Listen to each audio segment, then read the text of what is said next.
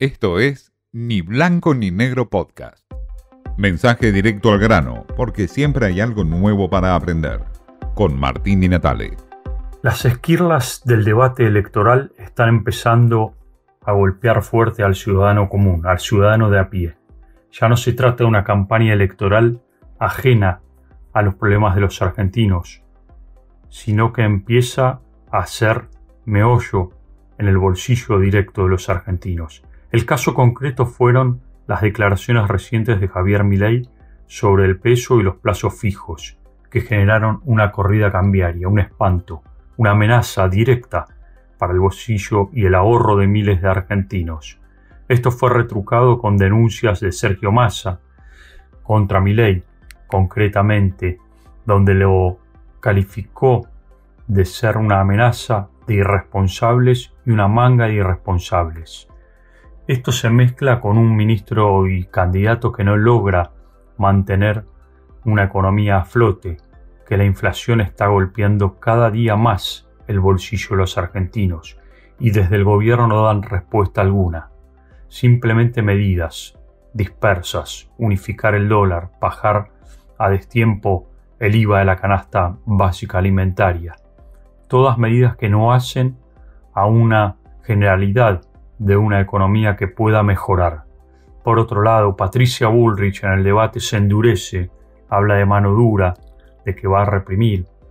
Son cuestiones que tienen que ver con la campaña electoral y cómo esto afecta directamente a los argentinos.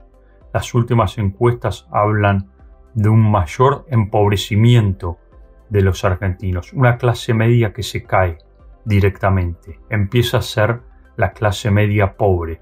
Son los datos últimos del Observatorio de la, Universidad Católica Argentina. Datos que por cierto reflejan una realidad del mapa de la Argentina. Ese mapa atroz, duro, que golpea al bolsillo de los argentinos, hace parte de esta fiesta de la campaña electoral, esta fiesta de cruce de ideas, cruce de acusaciones también, que forman parte de esta campaña electoral, donde los casos de corrupción aparecen aislados y solamente forman parte de este debate electoral. El caso de Yategate, de Insaurralde, no hace mucho más que generar una fuerte discusión y confrontación entre oficialismo y oposición, pero en el fondo de la cuestión no cambia nada. Insaurralde renunció y todo sigue como si nada. Fondos espurios que nunca saldrán a la luz. Lo mismo con el caso Chocolate, el manejo de la caja de la provincia de Buenos Aires, del cual nadie quiere hacerse cargo.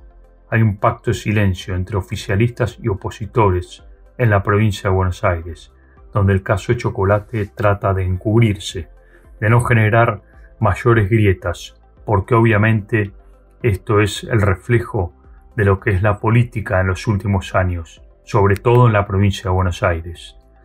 La campaña electoral entonces empieza a generar esquirlas, heridas muy fuertes en el bolsillo de los argentinos. Y aún falta un tiempo, no mucho, pero un tiempo para las elecciones presidenciales. Y el reloj corre, el de los candidatos. El reloj de los argentinos corre hacia atrás, donde cada día se hace más complicada la vida. Esto fue Ni Blanco ni Negro Podcast.